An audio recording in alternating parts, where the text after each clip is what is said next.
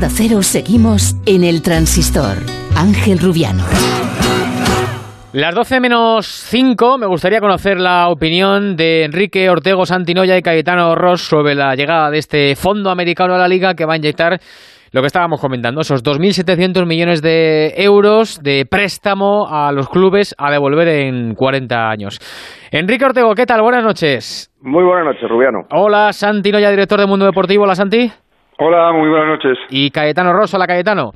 Hola, buenas noches. Quique, empiezo por ti. ¿Tu opinión? Bueno, tal y como lo pintan y como lo explican todos, eh, parece una muy buena operación para el fútbol español, para la liga, eh, entonces por consecuencia para, para el fútbol español. Está, por lo que veo, todo muy bien eh, compartamentado, todo, está muy bien fijado los tantos por cientos, cuánto se tiene que invertir en lo que es eh, el, el, propio club para mejorar digitalmente, eh, mediáticamente las infraestructuras del estadio, cuánto puede ir a fichajes y cuánto puede ir simplemente para fortalecer las propias arcas del club. En ese sentido, yo creo que el reparto es justo que sea eh, que tenga una relación directa con, con los ingresos y con la repartición de televisión. Y bueno, desde, desde mi ignorancia financiera me parece un buen acuerdo. Em, lo ha aprobado ya la comisión delegada de la Liga eh, y ahora falta que lo apruebe la, la, Asamblea. La Asamblea, eso es, del día, del día 12. Eh, el Madrid creo que no está muy por la labor, Kike. Todo lo que haga la Liga, ¿no? Ya, pero tampoco estaba de acuerdo con el último reparto de, de los derechos de televisión. Dio su no, pero se, eh, eh, eh, aceptó el, reparto tal como tal con el no porque no estaba de acuerdo con ello. Pero bueno, mm. yo supongo que ahora, puede hacer lo mismo, lo que no significa que renuncie a lo que le toque, a los 40 millones que le puedan tocar eh, bueno, los 40 millones para, para inversión directa en jugadores, quiero decir, que pueden ser como 200 y pico lo que le, responda al Madrid. Entonces, bueno, puede decir que no, pero al fin y al cabo recibirá su dinero que junto con el Barcelona serán los que más los que más cobren. Hmm. Eh, Santi, em, lo hablaba ahora con Marciria, eh, el Barcelona que anda pidiendo flexibilidad a la liga y, y, que por otra parte está como está económicamente y que no se baja de la, de la Superliga, em, ¿qué piensa hacer bueno, eh, es un muy buen contrato. Yo creo que es un, un, un acuerdo muy bueno para, para el Barça. El Barça, de alguna forma, salva y podrá inscribir a Messi y a, otros jugadores, pero para todos los clubes. Yo creo que, que no es solamente un, un, contrato para, para el Barça, eh, es muy bueno para todos. Además, en un llega justamente eh, un día curioso, ¿no? El día en el que hmm. en el que el City ficha a Grealish por 115 millones, creo que es el jugador más caro de la de la historia de la Premier, ¿no? O sea, y eh, se plantea fichar a Kane por 130 millones, ¿no? Quiere decir que eh, al final aquí lo que estamos lo que estamos hablando es de cómo competimos y de cómo compite la liga y de cómo compite la liga en su propia en su propio escenario y cómo compite fuera ¿no? y, lo que vemos es que ante los clubes de estado es necesario que, existan acuerdos o contratos como el que como el que se ha podido cerrar eh, se ha podido cerrar hoy. 2.700 millones es mucho dinero. Es cierto que por ejemplo bueno de Madrid seguramente estarán sobre los 270 más más de 250 más de 250 millones pero el resto de clubes también ingresarán. También es verdad que la pandemia ha afectado mucho más a Barça y Madrid que a otros clubes que viven más de los derechos de televisión, no tanto de lo que son ingresos de público que ha desaparecido. ¿no? Es decir, mm, e, eso yo creo que también es eh, eh, un tono importante a, destacar en ese sentido, es decir, va a aliviar de alguna forma en, en esta primera instancia, va a aliviar una una, una situación bastante desoladora y devastada, y devastada en, el fútbol, eh, sobre todo en clubes muy concretamente como por ejemplo eh, Barça y Madrid, ¿no? Eh, y, la pandemia ha afectado mucho eso. O sea, es cierto que en la asamblea de socios del Barça se dijo que no había afectado tanto, pero, pero bueno, eso es porque no sé, no sé con el, el informe que, que se publicó ese día no incluía toda una serie de cuestiones que sí que ha afectado a lo que es eh, eh, que sí son afectados por la pandemia, ¿no? Como es por ejemplo pues el, no sé, el museo, la boutique, la tienda o lo que es el merchandising, o sea, el merchandising. Entonces, decir, todo eso se ha de sumar, con lo cual, decir, yo creo que esa ha sido una inyección para la liga muy buena para los grandes, los grandes clubes como Madrid y Barça también muy buena y para todos los clubes también. Es decir, que, creo que ha sido un, eh, un, acuerdo eh, que mejora lo que es la liga. Con lo cual, eh, el Barça, que, claro, el Barça se lo está repasando porque, claro, para el Barça hay, hay una, el 15% de lo que sería los 40 millones que hablaba Ortego. Sí. Claro, bueno, eso puede entrar Messi, pero no sé si puede entrar algo más y hay que, bueno, estar estudiando a ver cómo, cómo se puede, cómo se hace realmente esa repartición, ¿no? ¿Qué, implica, ¿no? Al final ese tipo de repartición. Hmm. Eh, y desde Valencia, eh, ¿cómo se ve esta inyección de dinero eh, para la Liga Española y para los clubes, Cayetano? Bueno, lo primero es que yo creo que a la Liga le viene bien en el sentido de que el Madrid y el Barça habían perdido el paso en Europa los dos últimos años, cuando habían sido hegemónicos los anteriores diez por lo menos, y eso pues siempre va bien que Madrid y Barça vuelvan a estar arriba en Europa, con esta incursión del Villarreal sorpresa el año pasado a Liga Europa, y después, respecto a los equipos valencianos, los dos en situaciones económicas difíciles. El Levante porque está construyendo eh, está rehabilitando completamente el nuevo estadio y una nueva ciudad deportiva y le viene como agua de mayo y al Valencia pues eh, graves problemas de tesorería, más de ciento y pico millones que tenía que pagar ahora en septiembre y que pues de alguna manera pues eh, le resuelve esta angustia económica. Pero por otra parte pues a los clubes saneados tipo el Villarreal, el Sevilla, la Real Sociedad pues ahí vamos a ver cómo gestionan este, este dinero que entra. O sea que yo creo que les viene muy bien a los clubes con dificultades y después a los clubes que han llevado, digamos, una política económica más eh, sensata eh, y, que, están saneados, pues, pues eh, ahora deben de saber gestionarlo para distanciarse más de los clubes con problemas. Pero desde luego al Valencia es un balón de oxígeno. Hmm. Em, y en el Atlético de Madrid, Hugo Condes, buenas noches. Hola, ¿qué tal? Buenas noches. El Atlético de Madrid que hace nada ha hecho una ampliación de capital importante.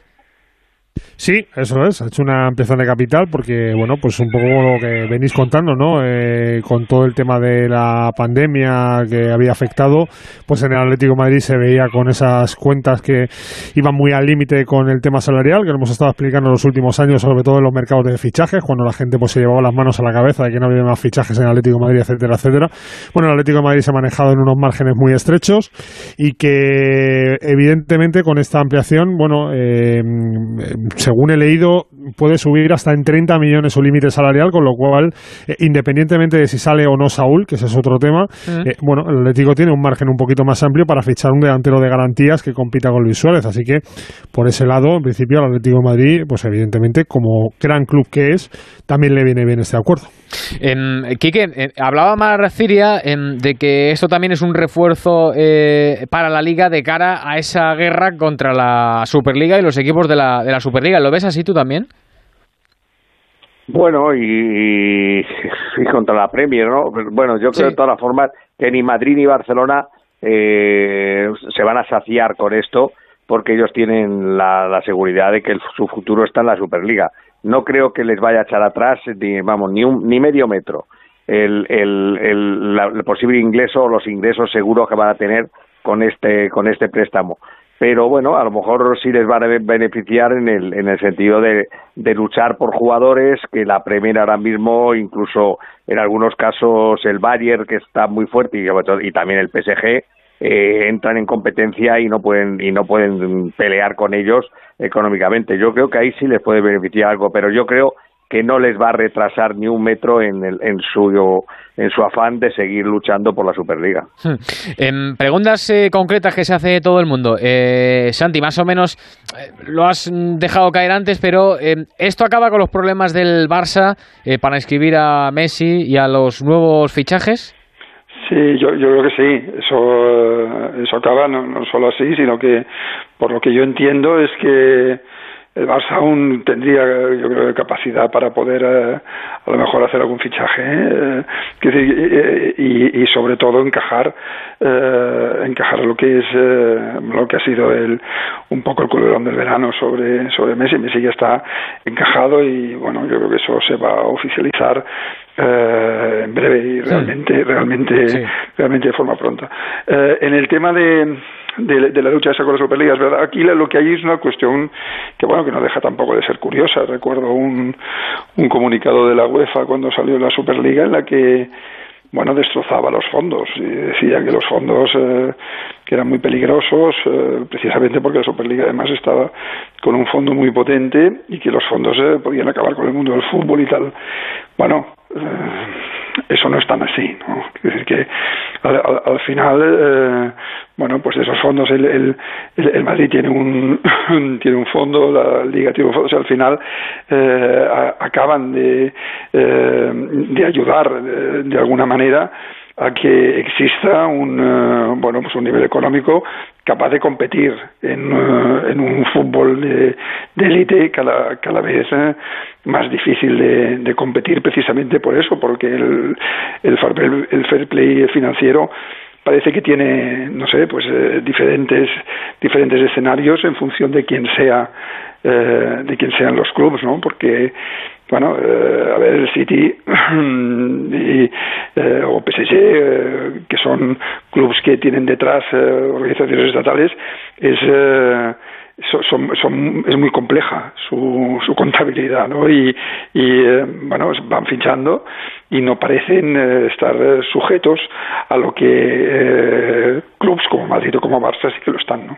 Bueno, yo me quedo con la idea de que al final esto le va a servir a la Liga y a los clubes de la Liga para competir un poquito más con la Premier, porque lo decía Santino, ya 100 millones de libras va a pagar el City por Grealish y también quieren fichar a Kane, el Chelsea está muy cerca de, em, de fichar a, Lukaku y al final la Premier se refuerza y, el resto de ligas, incluido la, española, se está devaluando eh, poco a poco. Em, bueno, voy avanzando. Em, esta tarde ha jugado el Barça, partido amistoso de pretemporada, lo ha hecho ante el Salzburgo y ha perdido el equipo de Kuman. José Agustín Gómez, ¿qué tal? Buenas noches. Hola, muy buenas noches, Ángel. Aparte de este asunto del fondo y lo de Messi, que ya lo hemos contado al principio y lo recalcaba también ahora eh, Noya, eh, ¿qué tal ha estado el equipo de Kuman, el Barça? Hoy ha cambiado de sistema, hoy ha vuelto a los tres centrales y ha dejado arriba a Memphis y Griezmann. Ha empezado bien, pero poco a poco ha ido cediendo terreno al conjunto austriaco que ha ido generando ocasiones, muchas por errores eh, infantiles de los eh, jugadores del Fútbol Club Barcelona que la suerte que han tenido es que el conjunto austriaco no tiene un nueve goleador porque hoy podía haberse hartado por la cantidad de regalos que ha recibido. Yo creo que ha sido el peor partido de los amistosos que ha tenido hasta ahora el Barcelona en cuanto a lo que ha sido dinámica de juego, el ritmo que ha impuesto. También hay que tener en cuenta que el conjunto de Salzburgo estaba mucho más preparado, llevaba más tiempo de preparación física. El Barcelona, por ejemplo, se ha ejercitado esta mañana, ha tenido sesiones dobles a lo largo de la última semana en el Stasi en Alemania, venía con las piernas muy cargadas y eso también lo han notado los jugadores. Pero bueno, no deja de ser un amistoso donde hay que volver a, coger ritmo, hay que volver a utilizar ese sistema de tres centrales porque Ronald Koeman lo ha defendido al final del partido, le gusta utilizarlo y yo creo que es una señal inequívoca de que a lo largo de la temporada lo volveremos a ver sobre el terreno de juego. Falta por conocer quiénes jugarían en este sistema en la punta de ataque si solo van a ser dos los delanteros. Un Kuman que, por cierto, al final del choque hablaba de la continuidad de Leo Messi vistiendo la camiseta del conjunto azulgrana.